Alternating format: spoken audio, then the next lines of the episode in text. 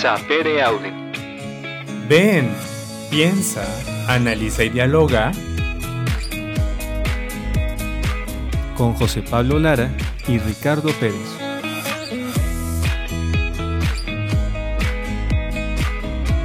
Sapere Aude.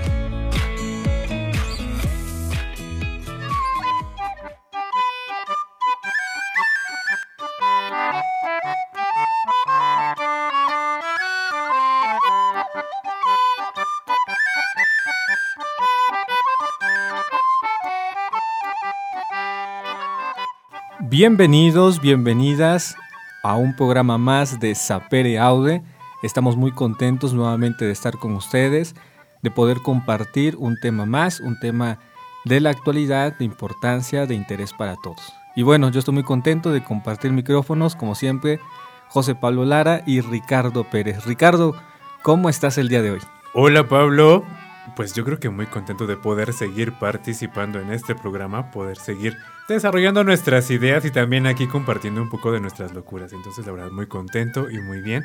Y pues también un placer siempre compartir con la gente que nos escucha y que siempre está atenta a los programas que les vamos presentando, que son temas de nuestra actualidad. Ojalá que en su casita o donde quiera que nos estés escuchando te encuentres de maravilla, muy bien y recuerda que nos escuchas por www.lafonteradio.com y también puedes buscarnos en Facebook como La Fonte Radio y en Instagram como arroba La Radio. Y bueno Ricardo, si quieren también contactarnos, escribirnos, ¿dónde nos pueden encontrar? Sí, si quieren mandarnos como mensajitos, pueden hacerlo en Facebook a través de la página de Sapere Aude.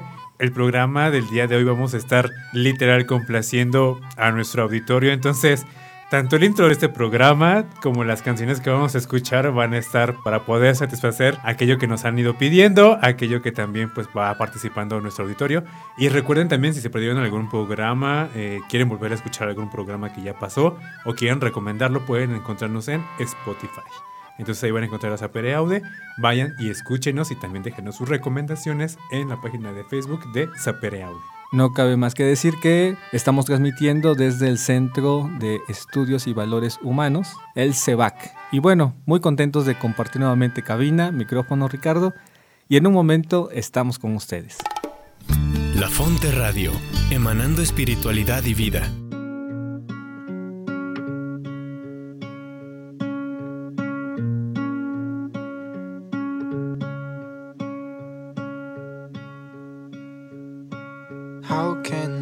Ya estamos de regreso en su programa Sapere Aude, después de este pequeño corte. Y ya como les decía, Pablo, estamos complaciendo a nuestra audiencia en aquellas peticiones que nos hicieron. De verdad que sí, vamos a complacerlos para que vean que sí ponemos atención a aquellos que nos escuchan. Entonces, las canciones del día de hoy son para poder complacer aquellas peticiones de un radio escucha que está muy interesado y que le gustó mucho nuestros dos programas pasados. Y también el intro, de verdad el intro está para una persona que nos escucha y que bueno, nos lo pidió, pues aquí está, no hay ningún problema. Entonces, para ellos. Así es, para que se atrevan a comentarnos, a mandarnos aquello que les llama la atención, lo que les gusta. Y si quieren alguna musiquita, ¿verdad? Eso es lo que les vamos a poner. Sí, claro que sí, lo que les guste. No se preocupen, así sea Pimpinela o lo que ustedes quieran escuchar, no hay ningún problema. Y bueno, recordando un poquito de lo que te decía de los programas pasados, que este hombre que nos escucha de verdad nos dijo que qué bueno que tocamos el tema de las heridas emocionales, porque siempre es bueno conocernos y saber por qué vamos actuando en nuestro presente desde aquello que nos afectó de pequeños. Entonces, ¿te acuerdas más o menos de cuáles fueron las heridas, Pablo? Les presentamos, compartimos con ustedes tres heridas, ¿verdad? De las cinco que son. exactamente. De las cinco que nos presenta la herramienta de autoconocimiento. Y bueno, estas heridas era la herida de injusticia, la herida de traición y la herida, de Humillación. Humillación, muy bien. Exactamente. a ver, Pablo, ¿con qué te quedas del tema de las heridas? O sea, tú qué dices, qué rescatas, que digas, esto es bueno para mi vida. ¿Qué podrías decirnos? Mire, yo se los recomiendo porque es una excelente herramienta para seguirnos conociendo, como decía Ricardo, ¿no? Hay ciertas cuestiones, ciertos tipos de relaciones que vivimos en nuestra etapa, pues digamos, adulta, y que a veces se presentan un poco problemáticas, ¿no? Sí, que a veces no sabemos ni por qué reaccionamos, ni por qué la otra persona reacciona así, y decimos, ¿qué le pasa? ¿Qué tiene? ¿What? Y le hemos relacionado con un término que se usa muy cotidianamente, ¿no? Que es lo tóxico. Ah, claro, todos, todos vemos lo tóxico, ya tenemos como muchas referencias. Sí, pero bueno, hay algunas cosas que podemos como ir rastreando, ¿verdad? En dónde se formaron y sobre todo las heridas emocionales hacen referencia a la etapa de la niñez, donde es una etapa como bastante importante, donde algunas cosas, la interpretación sobre todo de algunas cosas, ¿no? De algunas palabras, de algunas actitudes, de personas significativas como pueden ser nuestros padres o nuestros cuidadores, pues nos marcan, ¿no? Y eso hace que se forme una herida, ¿verdad? Y después en las relaciones pues de la etapa adulta se vea reflejada esa herida. Fíjate que algo que me gusta mucho de esta herramienta es que también va a tomar un concepto muy importante que es el perdón. Y no solamente el perdón con las personas que están fuera de ti, que tal vez probablemente fueron como quienes hicieron que te crearas esta herida, sino también con el autoperdón. Una vez que tú, como lo recomendamos con las cinco heridas, te reconozcas que tienes esta herida y te autoperdonas, puedes entonces empezar a sanar y a vivir relaciones profundas y relaciones sanas, no tóxicas. Que no quiere decir que no va a haber diferencias y que vamos a estar todo el día como abrazándonos y agarrarnos de la mano y decir, ay, nos queremos mucho, no. Se trata más como de poder entender desde dónde estamos viviendo y actuando en la relación con el otro. Y entonces ya no me hago ni víctima ni hago víctima al otro, sino que es una relación más sana donde me perdono y también perdono a los otros, porque pues muchas veces no sabemos que también tenemos esa herida y que algunas acciones o palabras pueden activarla una vez más. Entonces yo me quedo con eso de verdad y lo agradezco mucho porque permite tener relaciones más libres y más sanas. Y tratar de entender que este rastreo que hacemos en la infancia pues no es como nada más para justificar porque soy tóxico, ¿no? Sí, no, o sea, decimos, ah, sí, ya me descubrí y ya ah, se acabó. Ya sé por qué. No, es un plan de trabajo. Exactamente, o sea, es, no es algo que te determine, no puede ser algo que influye en ti, pero que puedes ir cambiando, ¿no? Para eso es la herramienta de autoayuda, ¿no? Para conocernos y para poder ir creando maneras de poder ir sanando esta herida y así mejorar nuestras relaciones. Parte de esto también es cómo fijarnos en nuestra realidad y el programa del día de hoy va a tener que ver con esto. ¿Qué está pasando en nuestros días actualmente? Que es un tema muy en boga, un tema que, del cual todo mundo habla, opina y dice. Pues vamos a hacerlo igual nosotros. Entonces, no se vayan, ya regresamos y en un momentito nos dice Pablo cuál es el programa del día de hoy. ¡Ey, no te vayas! Que ya estamos de regreso. Búscanos en Spotify y Facebook como Sapere Audio.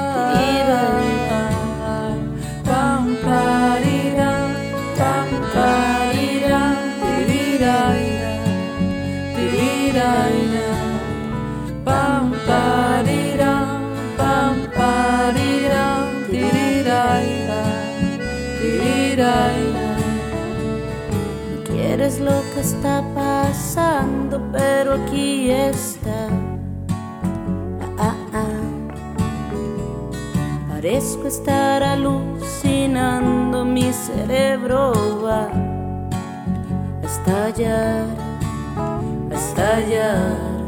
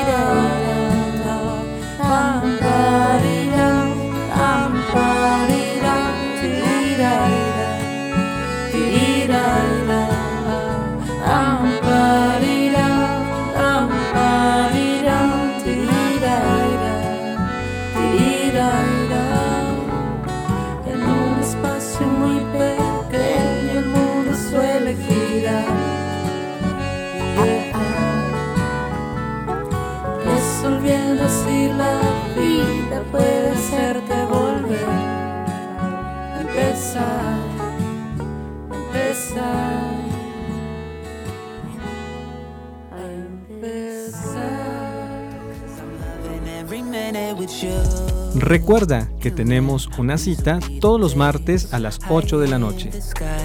Y todos los viernes a las 11 de la mañana por la Fonte Radio. Continuamos.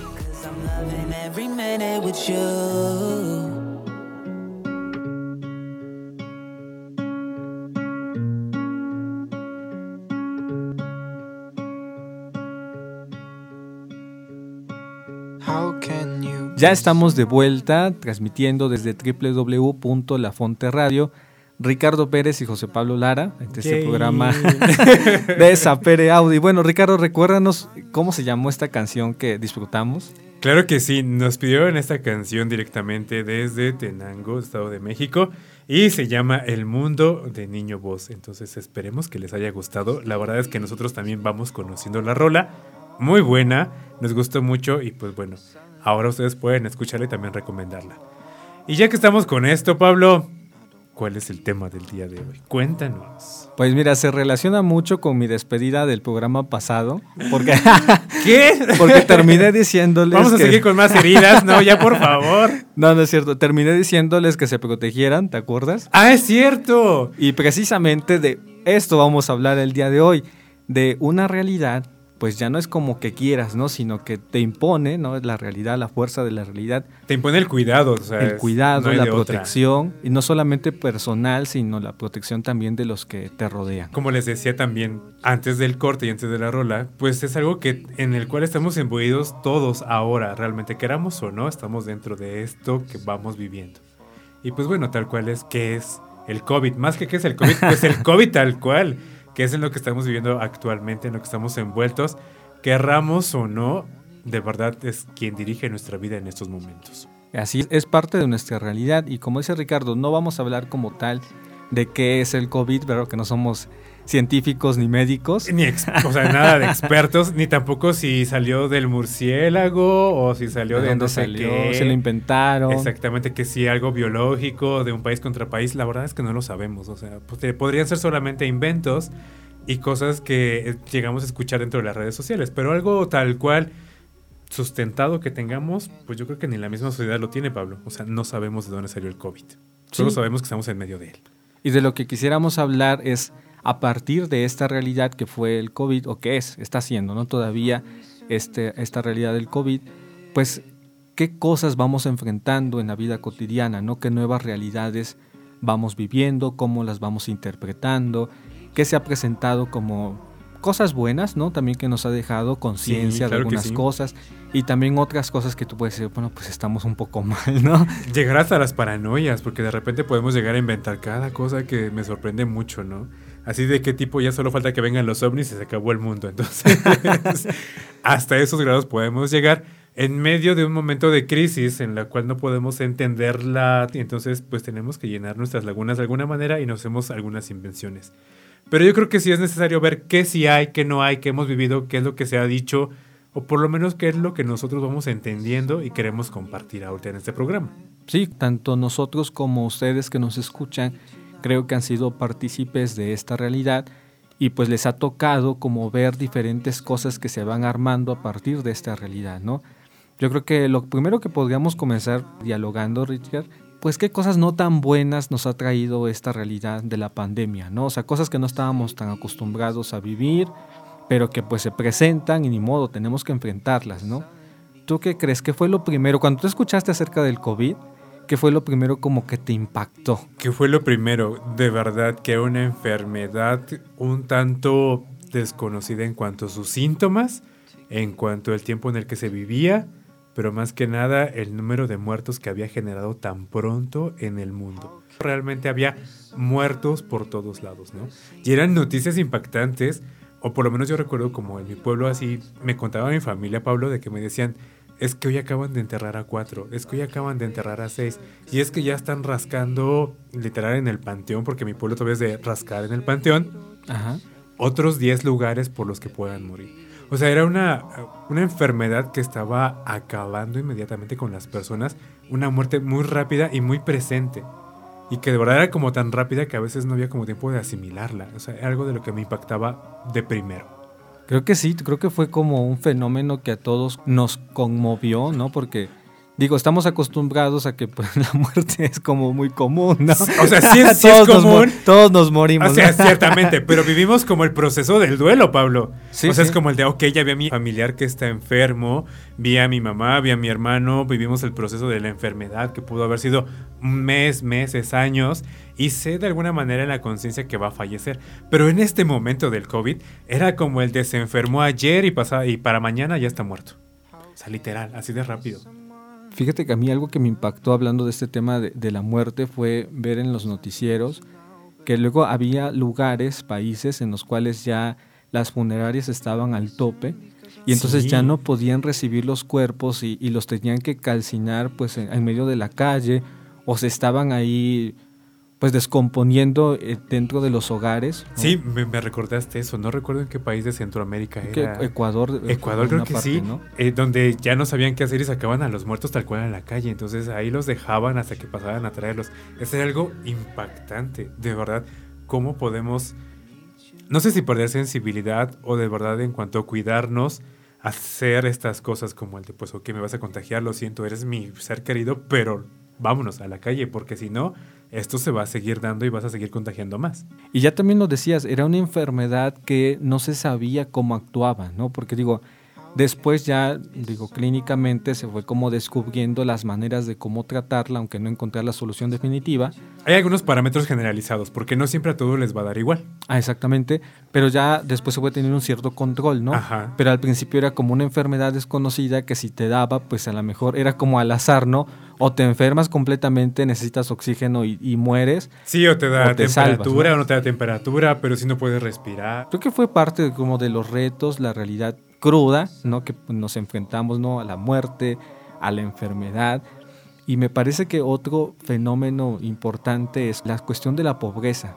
Ante esta enfermedad que es mundial, ¿no? que nos da a todos, que nadie está libre de eso. Exacto, que su nombre lo dice, no es una pandemia y que de verdad le va a dar a todos los estratos sociales, no solamente como a los más riquillos o a los de una clase media, sino que también va a afectar a los más pobres, como bien dices. Pero algo es precisamente eso, que al final de cuentas, los más pobres, los que no tienen los recursos, son los que más terminan afectados, ¿no? Porque si tú ves, por ejemplo, una persona que tiene los recursos, pues al primer síntoma se va con su médico de cabecera, ¿no? Y entonces puede quedarse en casa, viene el médico a, a revisarle los signos vitales, cómo está, cómo va, si no va a trabajar una semana, dos semanas, no hay problema. Se queda en casa. Tiene la posibilidad de quedarse en casa, como mucho nos decía la campaña, quédate en casa, sí, pero ¿quién no puede quedarse en casa? Sí, hay personas que no podían, ¿no? digo, esa es la realidad como de la pobreza, que les pega directo. O sea, a veces era como de, es que tienen que quedarse en casa. Pero había personas que si no trabajaban un día, pues no comían. O que tal vez ese, ese era su máximo, ¿no? O sea, me puedo quedar un día en casa, me quedo dos días en casa y de verdad la familia se muere de hambre. Tienes mucha razón. Nos fue como también eh, señalando algunos aspectos que de repente como que olvidamos mucho y dejamos de lado, ¿no? Es como el de, ah, pues yo estoy bien, yo estoy comiendo, yo estoy durmiendo. Pues no sé si el más pobre lo esté haciendo, como bien tú nos dices. Y además tenga la posibilidad para poder enfrentar una enfermedad de este nivel. Pues sí, porque no existían como los recursos para que tú puedas así como la persona que los tiene, ¿no? Ir al médico, estarte checando, estar en reposo, o sea, porque realmente la realidad económica no te permitía eso, ¿no? Y creo que algo que mencionaste ya importante es otro fenómeno que se dio que fue el individualismo, ¿no? En el hecho de como que pues, sálvese quien pueda. La paranoia que estaba. O sea, yo recuerdo que muchos de nuestros allegados fue como el de no, es que yo ya compré media tonelada de papel higiénico y fue como el de, o sea, tranquilo, amigo, todavía no se acaba el mundo, como para qué quieres media tonelada de papel higiénico, ¿no? O sea, por ejemplo, te voy a contar una anécdota de. Yo estaba en la sierra en ese momento cuando inició la pandemia. Y literal, Pablo, quienes podían compraban costales de maíz y costales de frijol, que son Sí, como lo más acaparar, ¿no? básico. Acumular. Exactamente, empezaron a acaparar. Pero para la semana siguiente, las personas que iban al día ya no tenían que comprar porque ni en las tiendas ni ellos tenían y los que tenían no querían vender. ¿Por qué? Porque se venía como este cataclismo de alguna manera enorme que iba a afectarnos a todos. O sea, sí nos afectó, pero no de las maneras que de repente pensábamos. Pero eso sucedió, un individualismo que evitaba que los que vivían al día pudieran vivir al día. Entonces imagínate, era complicadísimo porque dices tú, ¿y cómo te ayudo? Entonces desde nuestra parte de la iglesia fue como de, pues ok, con lo poco que tengo de despensa pues te voy ayudando. Pero si hay quienes fueron muy individualistas y se olvidaron completamente de sus hermanos y entonces empezaron a acaparar. Sí, entonces es otro fenómeno, fíjate, que se puso como en evidencia la pandemia, ¿no? Ujú. Que a veces como seres humanos podríamos pensar solamente en nosotros, ¿no? Solamente en que yo esté bien, en que yo me cuide, en que yo tenga dinero, en que y a veces también en que mi familia, ¿no? Los míos exactamente. sean los que están protegidos, los que tienen como los recursos, pero no me preocupo de aquellas personas pues que sufren, ¿no? Y que como te decía, principalmente son pues los que más afecta la pandemia, ¿no? No sé si recuerdas un poquito del fenómeno en Estados Unidos, de que aquellos que tenían búnkers, porque hay quien tiene búnkers tal cual en Estados Unidos, se metieron y se olvidaron del mundo, ¿no? Fue como el de, pues yo estoy bien con mi familia, yo estoy bien aquí con alimento, y los demás allá que se mueran con su pandemia.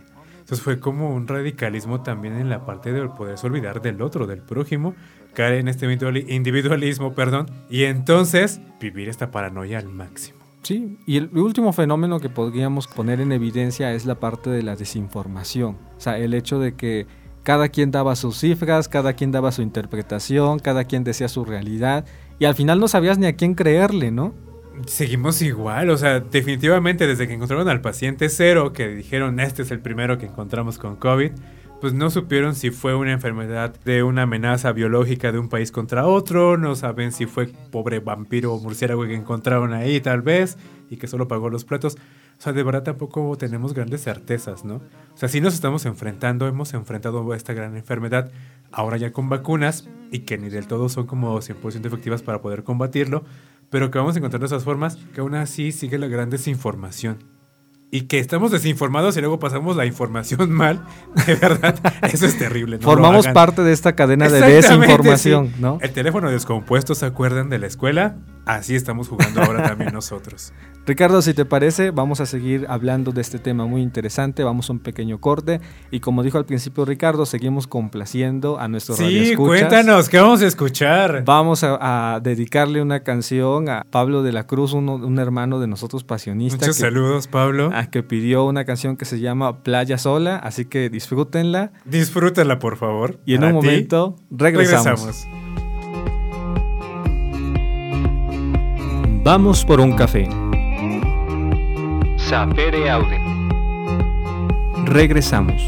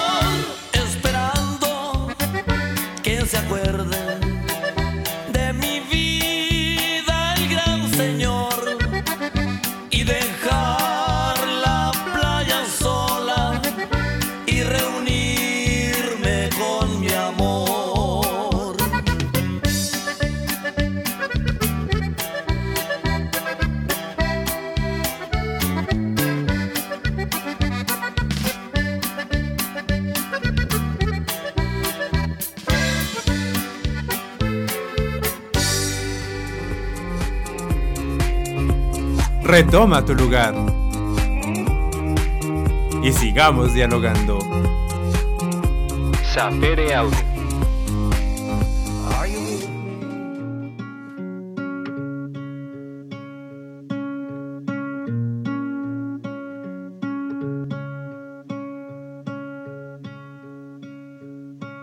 How can you miss? Pues ya estamos de regreso en Sapere Aude. Recuerden que este programa es para ustedes y con ustedes. Entonces vayan, escríbanos en Sapere Aude dentro de Facebook. Déjenos sus recomendaciones, aquellas canciones que quisieran escuchar y también los saludos para las personas que pues ustedes quisieran mandarles un saludo tal cual. Este programa, cabe recordarlo Pablo, estamos complaciendo a nuestro auditorio, entonces todo lo que hemos escuchado es porque de verdad a ellos también les mueve poder compartirnos esto que les gusta. Entonces Pablo, espero que hayas disfrutado esta rola. Claro que sí. para ti. y bueno, vamos hablando de lo que es nuestra vivencia del COVID, cómo hemos enfrentado esta pandemia, cómo la hemos vivido y pues también qué vamos encontrando de bueno. Vamos también rescatando eso, qué hay de bueno dentro de la pandemia, ¿no? Así como hay dinámicas que se dieron que son un poquito difíciles, ¿no? Así como decíamos, el individualismo, la, Claro. la- la afectación solamente a la pobreza, Las a los muertes masivas. Ajá. las muertes masivas, también podemos recuperar ese aspecto, como tú dices, positivo, ¿no? O sea, no todo es negativo, algunas cosas, algunos aprendizajes nos dejó también esto. Sí, Nos hemos podido encontrar aprendizajes. Me gustaría como rescatar que en cuanto a las muertes también lamentablemente hemos podido tener duelos incompletos. ¿Te acuerdas que muchas veces era como el es que falleció, vamos a incinerarlo y no puedes despedirte tampoco de tu familiar? Bueno, el mismo miedo de la gente, ¿no? Que yo me enfermaba y entonces si me hospitalizaban, a la- ahí ya me tenía que despedir. sí, porque- contacto cero, se acabó. Porque a lo mejor ya no regreso, ¿no? O sea, me iba, me trasladaban a otro hospital y ya regresaba en cenizas. Y como tú dices, ya no había este si bien duelo. te iba y regresabas. Pero bueno, vamos encontrando lo bueno de esto también que nos ha ayudado como a podernos ver como hermanos en muchas veces. Como te decía, en la sierra lamentablemente algunos empezaron a acaparar con los bienes este alimenticios y entonces pues ya no tenían las otras personas de qué alimentarse, ¿no? Entonces gracias a Dios eh, en ese momento mi hermano, que es el, párroco tal cual de Huitalpan, Puebla, pues empezó a moverse para poder encontrar despensas, ¿no? Entonces, esto me lleva como a caer en cuenta de la conciencia que fuimos encontrando de vernos verdaderamente como hermanos, de la necesidad del otro. Tal vez sí alimentariamente, tal vez sí también este, emocionalmente, económicamente, no sé. Creo que también nos fuimos encontrando nosotros mismos dentro de un planeta que también necesitaba respirar en su momento, que a mí me sorprendía poder ver imágenes donde veías animales silvestres en medio de la ciudad, eso era algo sorprendente. Ah, ya la co- la- el índice de contaminación. Claro, el eso, índice ¿no? de contaminación también bajó mucho, cosas sorprendentes, pero que nos permitió como caer en conciencia de nuestro actuar y ser dentro de este mundo. No sé tú de qué, qué recuerdes dentro de este caer en cuenta o hacer conciencia de nuestro estar en el mundo en medio de una pandemia. Sí, yo creo que también era en este aspecto que mencionas de solidaridad.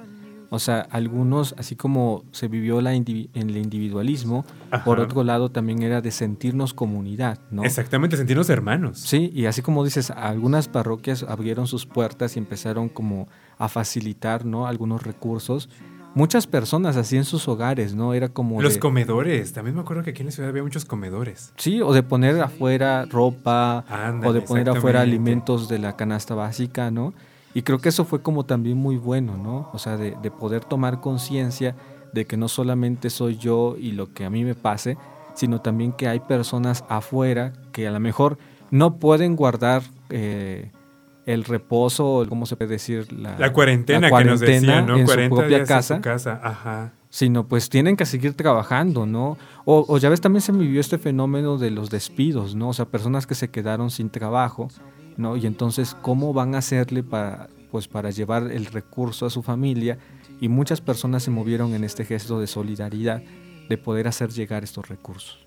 Y no solamente con aquellos que perdieron su trabajo, también recuerdo que con los médicos que atendían realmente esta crisis del COVID. Ese fue otro signo de solidaridad. Sí, claro sí. que sí, de verdad que lo recuerdo mucho, que había quienes de verdad los señalaban, los bañaban en cloro y entonces empezaban a excluirlos de la comunidad. Imagínate, excluir a una persona de la comunidad, literal, yo creo que ese es un pecado mortal, más que otras cosas, excluir a alguien de la comunidad es un pecado mortal verdaderamente. Y los bañaban en cloro y no querían hablarles, pero había personas que les llevaban los alimentos, que les hacían el súper, que les los alentaban con frases, les llamaban y no te preocupes, ánimo, aquí te estamos apoyando, nosotros apoyamos a tu familia. Eso de verdad fue un momento solidario enorme y de verdad en el cual nos hacía caer en cuenta y en conciencia de que estamos juntos dentro de este mundo y vivimos crisis y podemos vivir momentos alegres, momentos de necesidad y ayudarnos entre todos. Eso para mí de verdad era algo maravilloso, poder ver un corazón abierto entregándose en solidaridad al otro. Y así como también cambió pues, nuestra forma de relacionarnos, ¿no? Porque de la noche a la mañana, pues ya no podías salir, tenías que salir lo menos posible, no podías ir a visitar. Este, algunas personas, pues si vivían en familia, estaban juntas, pero otras tenían que estar, pues completamente solas en sus Claro sí. ¿no? También se abrieron, fíjate, estas redes de solidaridad de escuchar a la gente, ¿no? De teléfono abierto en el cual tú podías llamar y sobre todo escuchar a las personas. Aquellas personas que se la pasaban pues solas en su casa, pues podían esa herramienta de tener comunicación con las demás, ¿no? Sí, se dio totalmente un auge en cuanto a los medios de comunicación, o sea, no solamente para nosotros como familia, que podíamos ahora ya comunicarnos como más cercanamente todos los días y de verdad estar atentos a la enfermedad tal vez, porque pues no te puedo ver entonces presencialmente, pero sí puedo preguntarte tal vez por el teléfono, "Gu, ¿cómo sigues? ¿Cómo estás? ¿Cómo estás? Sí. ¿Necesitas algo? Aquí estamos contigo, te estamos acompañando.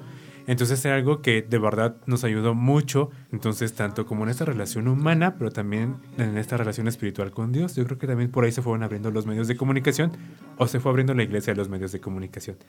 Como sea, fue algo que nos ayuda y aún nos está ayudando, por ejemplo, porque todavía se continúan con las clases en línea en algunos lugares, ¿no? Entonces de verdad fue algo que la humanidad de alguna manera agradeció en cuanto a su crecimiento y a su desarrollo porque nos permitía estar cerca y también poder estar enterados de lo que iba pasando. Y pienso que también, fíjate, Ricardo, por otro lado, creo que se abrió como esa conciencia de valorar nuestras relaciones personales, ¿no? Exactamente. O sea, porque estábamos tan acostumbrados de que pues el día de mañana veo todos los días a mi compañero de trabajo, Pues a mi papá, A mi papá, a mi familia, a mi pareja, sí, a, mi todo. compañero de la escuela. Exactamente. Ta- Vivíamos como tan al ritmo que de repente viene algo que te impide tener esta normalidad a la que estás acostumbrado y entonces como que valoras, no sé, como de, oye, mañana no voy a ver a esta persona, ¿no? Y si se enfermó, o sea, quién sabe si la vuelva a ver, ¿no? Claro, exactamente. Fíjate, un, fenómeno parecido ahora con nosotros que vivimos en la ciudad y después de- del terremoto este del 19 es de que después de cada temblor todo el mundo nos preguntamos ¿cómo estás? ¿Por qué? Porque sabemos que se vive ese como ese terror y ese miedo a poder perder a alguien, a un ser querido. Entonces es algo parecido ahora con, pues, con el COVID, ¿no? O sea, poder estar atentos a que de verdad no sé si mañana vayas a estar, pero mientras sí sé que hoy estás y sé que estás bien, entonces agradezco y vivo contigo este momento que tengo. Sí, te expreso lo que, lo que puedo sentir por ti, te expreso pues esa como importancia, ya lo decías, cómo estás, cómo te sientes, ¿no? Exactamente. Cosas que no hacíamos, digo, eso nos puso como en conciencia de valorar a las personas pues que tenemos, ¿no? a nuestras relaciones, de verdad, poder hacer y rescatar nuestras relaciones profundas, como ya hacíamos referencia en algún programa, ¿no? O sea, que nuestras relaciones no solo sean como de cuántos likes tengo, cuántos likes puedo obtener, sino que de verdad sea un medio de comunicación profunda contigo, que te pueda decir, ok, sé que estás del otro lado del mundo, pero sé que estás bien, entonces eso me une a ti y me hace tener esa relación profunda y seguir manteniéndola. ¿Qué otra cosa? Creo que también algo importante fue la conciencia de la limitación humana, es decir, que el ser humano es, es vulnerable, ¿no? ¿Cómo? ¿Estás diciendo que no es el todopoderoso que puede contra el mundo y el universo? Creo que así nos sentíamos, ¿no? O sea, como un ser humano que todo lo que desea, si tienes dinero, pues lo hace, ¿no? Sí, tienes dinero y tienes las fuerzas necesarias, no hay problema, tú hazlo, tranquilo. Pero el problema es cuando una realidad tan pues dura como pu- pudo haber sido es el COVID, ¿no? O sea, te marcó una limitante y te puso como en evidencia de que no lo que, lo que deseas lo vas a hacer, o sea, no, no siempre el dinero lo puede mover todo, porque a veces muchos que tenían pues cantidades fuertes de dinero, no me tocó varias experiencias, que pues no podían mejorar su salud, ¿no? Y al final pues murieron y el dinero pues no hizo nada, ¿no? Exacto, como yo te decía, finalmente es una enfermedad que va a afectar a todos los estratos de la sociedad. Entonces, primer mundo, segundo mundo, tercer mundo, a todos nos está afectando. Porque todavía sigue afectándonos. No es que queramos decir, ah, ya estamos libres, ya podemos salir y seguir relacionarnos como antes. No, vamos hacia allá, pero aún nos está afectando. Todavía hay enfermedades. Es algo que nos vino a hacer conscientes de que podemos enfermarnos en cualquier momento. Y como dicen en mi pueblo, sea chico, sea grande, para la muerte no hay compadre. Entonces, a cualquiera podía afectar y puede afectar la enfermedad del COVID. Entonces sí, poder tener conciencia de nuestra limitación y de que si aún más no te cuidas y piensas que de verdad eres inmortal, no te va a pasar nada, pues ¿qué crees? Lo siento, porque sí te va a pasar. Sí, o sea, no era una cuestión de que, ah, yo decido, no, yo decido este, que no me voy a poner el cubrebocas, no me voy a poner la vacuna, porque a mí no me pasa nada. No, o sea, era una cuestión de que pues, si, si te tocaba la enfermedad, si te, si te contagiabas, pues ni modo, no era una cuestión de que decidías, era una cuestión de que ya estás enfermo y ahora pues ni modo a, cuidarte, ¿no? Exacto. Yo le contaba a José Pablo este, fuera de- del aire que alguien por ahí me contó que era antivacunas, o sea, literal era como el de yo no me voy a vacunar, soy antivacunas, pero cuando se dio cuenta de la realidad de que su familia vivía vulnerablemente, de que su esposo estaba vulnerable, dijo, no, me voy a vacunar por ellos, porque de verdad puedo enfermarme yo y enfermar a los que quiero, y entonces, como dicen en mi rancho, llevármelos entre las patas. ¿Y qué necesidad hay? Ninguna. Qué bueno que somos conscientes ahora de nuestras limitaciones como hombres y seres humanos y que nos cuidamos y nos amamos como lo que somos, hijos de Dios. Pero Pablo, vámonos a un corte.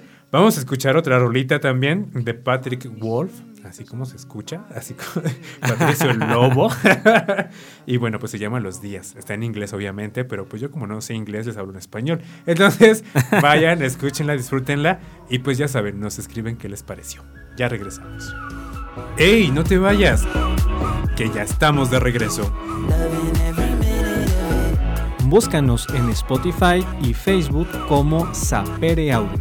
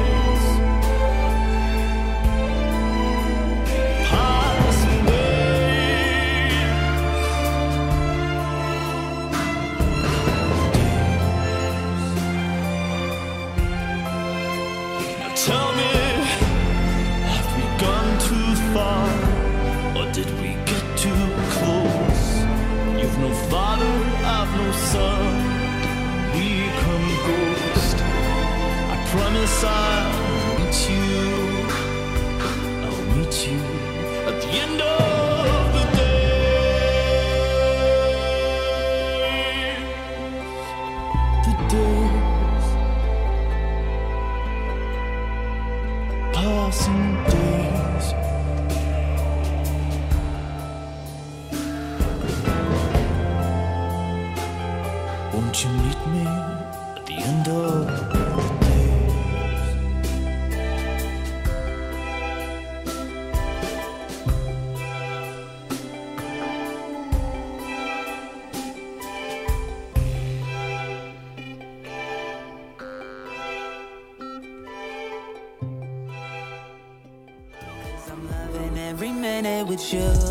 Recuerda que tenemos una cita todos los martes a las 8 de la noche. Y todos los viernes a las 11 de la mañana por la Fonte Radio. Continuamos.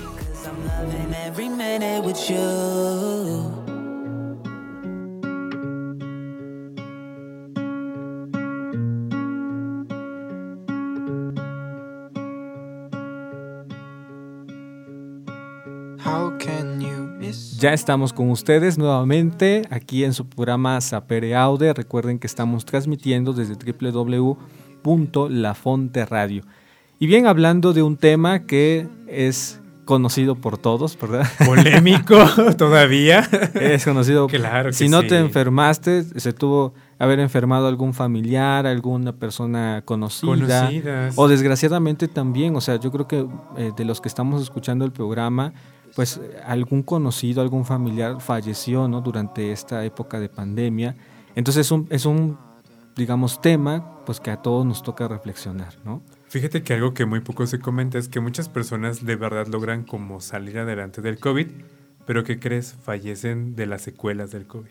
Ah, también eso pasaba, sí, Sí, porque ya pareciera que la habías librado. Exactamente, pero ¿qué crees? Las secuelas, este, como la tensión alta, la respiración, no sé, muchas cosas de secuelas que pueda haber, llevaban como a la persona a fallecer por estas mismas secuelas. Y creo que algo importante, y con esto vamos a otro, otro tema también a reflexionar, ¿verdad? Que es, o sea, ante una realidad que se le presenta al ser humano y que muchas veces no nos da como para entenderla del todo, nos empezamos a formular explicaciones en torno a la misma, ¿no? O sea, como tú decías, si fallece un familiar, pues ¿por qué falleció él, no? O sea, ¿por qué ella? ¿Por qué tenía que ser ella?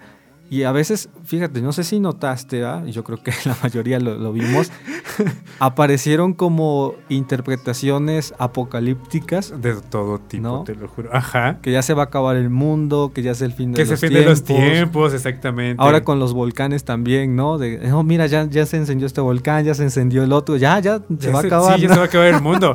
O con el temblor que pasamos, ¿cuándo fue el 7? Ah, el- El ajá, sí. 7, con las luces en el cielo, de sí, no, ya solo falta que toquen las trompetas y se acabó esto. Sí, tal cual, muy apocalípticos, tipo de esas lecturas que hablan de un fin del mundo mágicamente y en el cual van a pasar muchos fenómenos naturales y mágicos y entonces empezamos a interpretar desde ahí. Y el COVID se vivió de esta parte mágica también, como de poder decir, es que ya nos está anunciando que entonces Dios va a acabar con el mundo. ¿Qué otra interpretación tuviste, Ricardo? ¿Qué otra interpretación? Vinculada así con Dios, como dices. Ay, Dios mío, es que de verdad es como un tema muy fuerte. Espero que no escandalicemos a nadie. no, yo creo que no. Pero otra fue como el de es que es un castigo de Dios. Ah, sí, también se dio esa Sí. explicación, ¿no? O sea, de, o sea, ante esta realidad cruda, Es mi que explicación es como de, pues nos portamos mal y entonces Dios nos castiga, ¿no? exactamente queremos leer como las cuestiones que van sucediendo en nuestra sociedad como castigo de Dios, ¿no? Como es que ya se permitió el matrimonio homoparental, entonces Dios nos va a castigar y el COVID es parte de ese castigo. ¿Qué más has escuchado por ese Sí, estilo? ya ganó el presidente fulano y entonces ya Dios nos castiga. También, o permitieron el aborto, no, ese es castigo de Dios, entonces también por eso, ¿no? A ver, Yo creo que lo fundamental está ahí, eh, digo, esta interpretación de, de entender las cosas como castigo de Dios viene de qué imagen de Dios yo me he formado, ¿no? Sí, que es la que me han enseñado, o sea, de verdad, como un Dios amoroso que acoge o un Dios que castiga. Porque si nos vemos desde el Dios que castiga, pues obviamente te portas mal, supuestamente dentro de tu parámetro, te van a regañar. ¿Qué tiene que ver con las heridas? Ya sabemos, pero, pero pues sí, ¿y qué más, Pablo? O sea, dentro de este Dios castigador, ¿qué más podemos decir? Pues sí, o sea, era como la interpretación a lo mejor que para algunos sonaba sencilla, ¿no? De que hay que portarse bien porque ya decíamos, ya es el final de los tiempos y entonces Dios nos está castigando. Pero al final de cuentas, como decíamos, eso habla como de la imagen de Dios que nos formamos, ¿no? Y de que a veces pues no aplica siempre, en, o sea, no aplica en las diferentes realidades, ¿no? Porque si tú tienes una imagen de Dios así, pues siempre a todo acontecimiento le vas a estar echando como la culpa a Dios, ¿no? Vamos a poner un ejemplo muy sencillo. Si mi mamá fallece y yo me porté mal, ¿no? Yo voy a decir, ah, no, pues Dios eh, se la llevó porque me castigó. No, y tú dices, bueno, pero qué culpa tenía tu mamá la hayas Pues sí. regado hoy, ¿no? Oye, O pero sea, ¿no, no te hace falta la tía que viene a como a reforzarte la idea? No es como, ya ves, te dije que porque te estabas portando mal, te iba a castigar y por eso se murió tu mamá. Sí, o sea, seguimos a- a teniendo esta imagen de un Dios que pareciera que está con una libretita Anotando anotando. lo "Ah, no, bueno ya y lo hicieron, malo". ya hicieron tantos pecados, ahí les va un temblor, ¿no? Exactamente. no, o sea, no, no podemos, digo, es una manera de entender la fe, pero creo que no es la correcta, ¿no? A ver, primero que hay que tener en cuenta, Pablo, yo creo que es que somos seres humanos y dentro de esta condición de ser humano somos muy vulnerables. ¿En cuanto a qué? En cuanto a enfermarnos, en cuanto a la muerte, en cuanto a que podemos accidentarnos, en cuanto a que tenemos vivencias de diferentes índoles, pero que son especialmente del ser humano, del hombre, ¿no? O sea, así como, voy a decirte un ejemplo, suene tan burdo, así como tal vez mi mascota que es un perro pueda vivir 10 años como se pueda morir mañana, pero es su naturaleza de ser animal. Así también es nuestra naturaleza como hombres, como animales, que nos podemos enfermar tanto de un cáncer como también entonces me puedo enfermar de hipertensión y puedo fallecer mañana. ¿Por qué? Porque es parte de nuestra condición natural de seres humanos de este mundo tal cual. No hay que perder de vista esto, porque entonces si somos conscientes de esto podemos quitarle como mucho peso a esta parte de decir Dios te está castigando. Ey, no, creo que Dios no te castiga. Dios nos acompaña dentro de este momento en nuestra naturaleza humana y entonces nos acogemos a Él y vamos caminando con Él, pero siendo conscientes de lo que nos va pasando, el ser humano pues tal cual es su condición y somos responsables. Como decíamos hace ratito, ¿no? O sea, el ser humano nos dimos cuenta que tiene una condición frágil, ¿no? Que no, puede- no lo puede todo, que nos podemos enfermar, que podemos experimentar el dolor, que podemos vivir la muerte. La muerte no es como que "Ah, hasta que yo esté ancianito, ¿no? O sea, puede venir el día de mañana, ¿no? Y la explicación no es que pues Dios nos las esté mandando, ¿no? Sino que simplemente, como dices tú, Ricardo, es parte de la realidad del ser humano, ¿no? Y a veces tratamos de buscarle así explicaciones, pero no, o sea, no aceptamos que realmente el dolor, la muerte, la enfermedad forman parte de nuestra realidad, ¿no?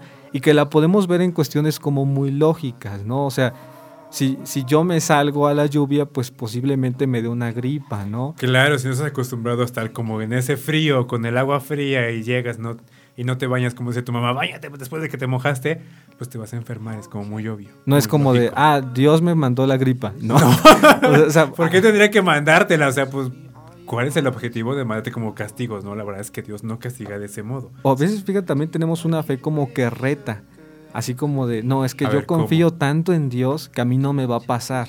Y tú dices, bueno, pero a ver, son, hay cuestiones que son como muy lógicas, Dios nos da el entendimiento para poder procesarlas, ¿no? Y tú te das cuenta que si pues te avientas del techo de una casa, pues te vas a romper una pierna. No es una cuestión de que Dios intervenga o no. O sea, O sea, de que hay- manda a sus ángeles y no te pase nada, ¿no? hasta, hasta evangélico es, ¿no? O sea, Exactamente. no es como de, ay, yo confío tanto en Dios que entonces Dios me va a salvar porque cuando yo me aviente, pues abajo me van a rescatar, ¿no? No, o sea, tú sabes que Dios te ha dado precisamente, ¿no? El entendimiento, Entendimiento para para, no saber que lo que está arriba cae, ¿no? Exacto. Así de que, amigo, si eres frágil y eres humano y te puede pasar algo. O sea, no le andes inventando ahí al superhéroe porque no va a pasar. Sí, y, y muchos pareciera, como dices tú, ¿no? le inventamos al superhéroe, o sea, escudándonos con esta fe, ¿no? Que decíamos que pareciera que decimos, ¿no? Que es como muy confiada, no sé, de, ah, no, yo voy a salir sin cubrebocas a la calle porque a mí no me va a pasar nada, Dios está conmigo. Ah, no, yo no voy a vacunar porque Dios es mi vacuna. Ah, no, yo no voy a hacer esto porque yo no me voy a enfermar porque yo confío en Dios. O sea, es una fe como disfrazada de confianza. Decirlo tal cual, Pablo, es una fe ciega. O sea, una fe ciega, pero en un mal sentido, en un mal plan. Porque de verdad estamos confiando supuestamente tanto en Dios que olvidamos que Él también, lo dijera Pablo, nos dio dones y nos dio también el entendimiento para poder entender que todo lo que está a nuestro alrededor es para cuidarnos, para planificarnos. Entonces, las vacunas, señores, no es invento tal cual de decir, es que pues nomás se me ocurrió. No, o sea, son dones que se han puesto en trabajo para el bien de la humanidad, para el bien de nosotros, y por eso lo estamos compartiendo y se comparten, y por eso los buscamos, para poder seguir estando bien y hacer plenas relaciones con los demás. O sea, no enfermar a los demás, porque también es hacer una relación plena. Pero son dones que nos ha dado Dios y los cuales nos permiten decir, ok, no es una fe ciega, también es confiar en los dones que le ha dado al hombre para poder buscar su plenitud. Entonces, no podemos quedarnos en esa idea como tan ciega. Y en algunas cosas ya la habíamos superado, ¿no? O sea, porque, por ejemplo, pues al menos en, en la religión, pues era así como de, si te enfermas, pues ve al médico, ¿no? O sea, para que te dé alguna receta. O sea, busca algo que te ayude. Si necesitas, pues, no sé, un trasplante, pues hay que hacerlos, una transfusión de sangre, hay que hacerla. O sea, si te- tienes los medios para hacerlo, si, si nos han dado, como dices tú, esos dones para hacerlo, pues hay que hacerlo, ¿no? Y pareciera que de repente cambiamos esa concepción, ¿no? Porque ahora con el COVID, pareciera que es como si dijéramos, ah, no, pues, este, tengo un dolor de panza, pues ahorita no voy a ir al médico. Ya me duró una semana, pero no voy a ir al médico porque Dios me va a curar. No, o sea, si ya sabes que si tienes un dolor de panza, pues ve al médico, ¿no? Dios te- y precisamente ahí está actuando Dios, ¿no? En nuestra historia, o sea, Exacto. brindándonos los medios necesarios, suficientes, para que podamos ir enfrentando aquellas cosas de la vida cotidiana que se nos van presentando. Y que podemos llegar a los extremos, ¿no? O sea, si tenemos tanto esta fe ciega que puede ser un tanto enfermiza. Es como el de, pues, ¿para qué voy a trabajar? Porque Pablo me decía eso y me sale como mucho, mucha gracia, pero también caía como en cuenta de eso. Si confío tanto en Dios, pues, ¿para qué voy a trabajar? Me quedo aquí y al final, como los pajaritos que Dios les da de comer, pues así Dios me va a traer de comer, ¿no? Pues qué complicado, la verdad, porque no creo que ni pase, y yo creo que vas a pasar más hambre o morirte de hambre, que de verdad pase eso, ¿no? O sea, Dios te dio fuerzas, te dio como muchos dones, te dio muchas cosas para poder trabajar y buscar tu sustento. No puedes quedarte ciegamente a expensas de que Dios va a venir a darte tal cual como los pajaritos de comer en el pico. O sea, eso no va a pasar. Sí, tenemos una tentativa como de fe mágica, ¿no? O sea, Ándale, que exactamente. Dios de repente va a resolver como, sí, como una varita mágica, mágicamente, ¿no? ajá. O sea, ya me quitó la enfermedad. como los cuentos de Disney. Sí, pero pues no, o sea, hay, incluso fíjate, hay enfermedades que uno mismo las puede provocar, ¿no? O sea, si yo pues ac- todos los días estoy toma y toma alcohol, pues ya sé que me va a afectar, o sea, Todos los días estoy toma, toma coca. O sea, a otra, ¿no? También. Sí, O no me alimento sanamente, o no como a mis horas. Son cosas que tú mismo puedes ir como Provocando. provocando. Sí, a toda acción hay una reacción, entonces después no nos estemos quejando en ese aspecto. Y bueno, pues eso es lo que quisiéramos compartir con ustedes, ver las diferentes interpretaciones. Quisiéramos que ustedes también nos fueran contando, nos fueran comentando cómo le, le fueron dando esta interpretación a la pandemia, ¿verdad? Si también era como de, ah, pues Dios nos está castigando, o alguna otra cosa, ¿no? Porque también había, por ejemplo, otras interpretaciones de la conspiración, ¿no? De Ah, el claro gobierno que sí, contra que nos querían nosotros. controlar mediante chips. Ah, sí, también salió cosas eso. bien raras. Sí, sí. Que querían controlar la natalidad en el mundo. Bueno, ya, vámonos a corte y regresamos con este tema que está muy bueno. Ahora sí le va a tocar a Pablo que nos recomienda una rola. Entonces, la canción sorpresa, como dice él. Y ahorita ya que regresemos, que nos diga cuál fue. ¿Va? A ver si la descubren, a ver si saben cuál es, de cuál se trata, pero disfrútenla. Vamos por un café.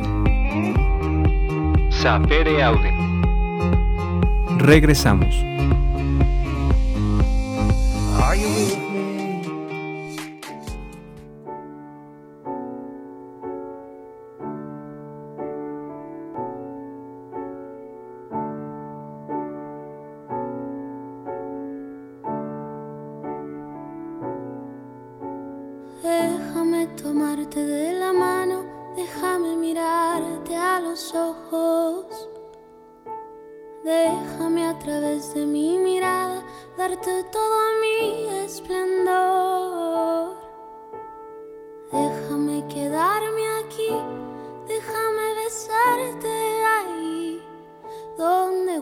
tus secretos, los más oscuros y los más bellos. Te regalo mis piernas, recuesta tu cabeza en ellas. Te regalo mis fuerzas, úsalas cada que no tengas. Te regalo las piezas que a mi alma conforman, que nunca nada te haga falta a ti. Te voy a amar hasta morir. Te voy a amar hasta morir. Ya estamos de regreso. Pablo, cuéntanos qué rolita fue. La verdad es que a mí me encantó completamente, pero tú dinos quién la canta y cómo se llama. Yo creo que sí pudieron detectar ya de cuál se trata. Sí, se claro que sí. Es una niña que todo el mundo la conoce. Así, esa es Carla Morrison y eh, la canción se llama Te Regalo. Muy bonita, de verdad. Maravillosa, de verdad, disfrútenla. Disfrútenla. Si pueden disfrutarla con alguien también, disfrútenla. si se la quieren dedicar a alguien también. También, sí, ustedes aprovechen. ¿Por qué no hacen eso de verdad? Ocupen el programa para poder dedicar rolitas. Ándale, también, ¿verdad? A ver, yo le dedico una canción a fulanito, a fulanita, sí, tal canción. con toda la confianza. Qué padre, qué Claro bonito. que sí. Nos vamos adelantando antes de febrero. Pero bueno, Pablo, vamos regresando a nuestro tema. Y creo que el último que nos quedamos y que de repente parecía también como de película hollywoodense, era como esta parte conspirativa del COVID. Ah, sí, también apareció esa Sí, sí, interpretación, sí, ¿no? De que querían como vacunarnos y meternos un chip. Yo, yo digo como, ¿para qué? o sea, ¿qué les puede interesar vivir en un convento donde 24 horas estoy en mi celda? Pero bueno, ¿tú qué más escuchaste en esta parte? Yo creo que en ese mismo tema de la, de la conspiración, creo que hay como cuestiones a rescatar, ¿no? Porque, por ejemplo, por un lado ya decías, es la paranoia, ¿no? De sentirme como perseguido todo el tiempo, sí, ¿no? de que me quieren hacer daño. me quieren hacer daño. Pero por otro lado también como que despertó esa cuestión de dudar de la información, o sea, porque teníamos como esa tentativa de que todo lo que dijera el noticiero es, es verdad, no todo lo que dijera Facebook es verdad, todo lo que dijera el youtuber es verdad. Y creo que esta parte de sentir duda, sentir que algo anda mal, como dice Ham de Toy Story, Claro. entonces, o sea, eso también abrió como espacio para que, bueno, no todo lo tienes que creer, hay cosas que tienes que cuestionarlas, ¿no? Hay cosas que tú puedes ir un poco más allá, investigar más, informarte un poquito más y entonces ir armando tu propio criterio para tener una postura, pues que puedas argumentar, no nada más así como algo mágico, como ya decíamos, sino una postura bien fundamentada, ¿no? Algo que me llama la atención de lo que dices es esta parte tradicional de pensar que lo que te diga la, la caja mágica o la caja negra era la verdad del planeta. O sea, la verdad es que ahora tenemos como el beneficio, la oportunidad de poder buscar información en diferentes medios, canales, con diferentes personas. Tanto de izquierda, derecha, centro, arriba, abajo, que nos pueden decir algo y podemos complementar nuestra información. Ya no solo entonces me quedo con la información que puedo decir, ah, es que lo dijo el señor de la televisión de la caja negra, entonces tiene razón. Si quieren controlarnos, no, ya estamos como con una información más completa ahora y también nosotros podemos entonces tener algo que decir ya más razonablemente, ya no solamente repetimos cosas inventadas, ¿no? O aquí también, fíjate, el fenómeno de los semáforos, ¿no? Aquí en la Ciudad de México. ah, ¿no? también, sí. O sea, ya no era creíble, ¿no? Que, ah, semáforo verde, vamos todos a la calle, y ¿no? todo el mundo en la calle. Pero había que ver como las constantes, ¿no? O sea, semáforo verde cuando había elecciones, ¿no? Semáforo verde cuando había que comprar el 14 de febrero. Navidad. Navidad. O sea, no, o sea, a veces hay cosas que, que sí hay que dudar, que decir, a ver, a ver, ¿por qué está pasando eso? No, no es como tan verídico, ¿no? Sí, también atrevernos a preguntarnos y a cuestionar cómo al gobierno que tenemos. No cayendo en esa parte paranoica, sino de verdad decir, bueno, a ver cómo, cuál es su constante y cómo se va moviendo. Obviamente para todos es importante la economía y entonces también parte de nuestros semáforos, de la información que vamos recibiendo, se va a ir moviendo conforme a nuestra economía. ¿Por qué? Porque pues no podemos vivir sin economía como un país que somos. Si no hay economía, literal nos morimos. Entonces, mucho va a estar en función de esto sin caer en la paranoia también, como tú bien nos dices. Sí, pero son como, o sea, para tener como una buena interpretación, ¿verdad? Ya hacíamos hablar de las interpretaciones, para tener una buena interpretación en lo que es el COVID, pues tenemos que tomar todas las perspectivas, ¿no? La parte biológica, se trata de una enfermedad, la parte política, que también hay influencia, ¿verdad? Hay países que siendo más poderosos obtuvieron más vacunas, más rápido la, la cuestión pues también de sentirse inmunes, ¿no? de permitir la entrada o restringir las, las salidas o las entradas. Entonces hay una cuestión política también, hay una cuestión económica, como bien decía Ricardo. Entonces todo eso tiene que formar parte de cómo yo interpreto la realidad, ¿no? No ser una parte solamente ingenua donde solamente hay una perspectiva, sino ver todos los elementos que están implicados. Y dentro de todos esos elementos, Pablo, creo que algo importante es de que nos vayamos porque ya casi nos vamos. ¡Rápido! Pablo, ¿tú cómo vives la parte de tu fe dentro de la pandemia, dentro de los medios de comunicación, dentro de lo que nuevo que nos obliga, que es a cerrar templos, a menor gente, a comulgar en la mano, algo que decir. Pues yo creo que esos son otros fenómenos que se dieron, ¿no? O sea, por ejemplo, Y que estamos se- viviendo. Sí, sí, porque cuando hubo como tomar medidas de protegernos unos a otros, ese sentido de comunidad, donde no nada más es lo que yo me importe, ¿no?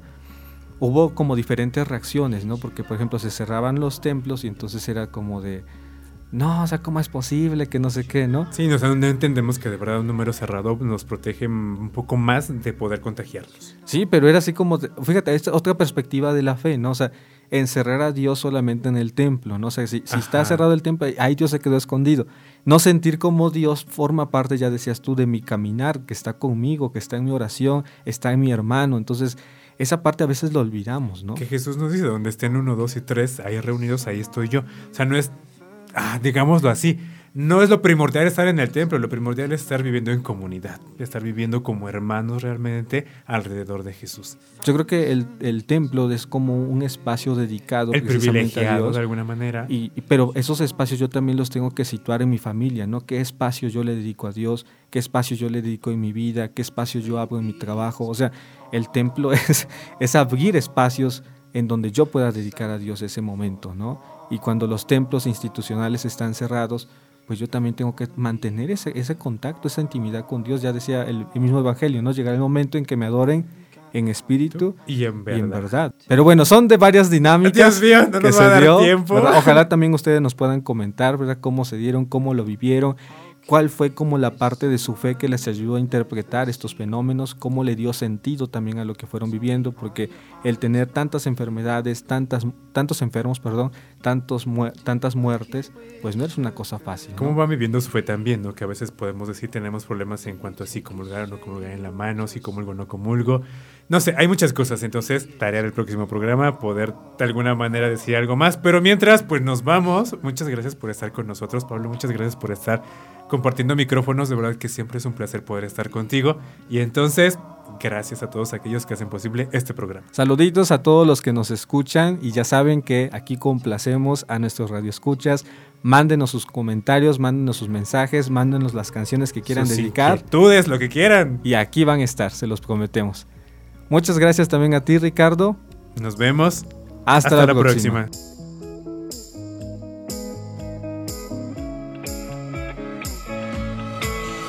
Que tu pensamiento no se detenga. Sapere Aude. Hasta la próxima. La Fonte Radio. Emanando espiritualidad y vida.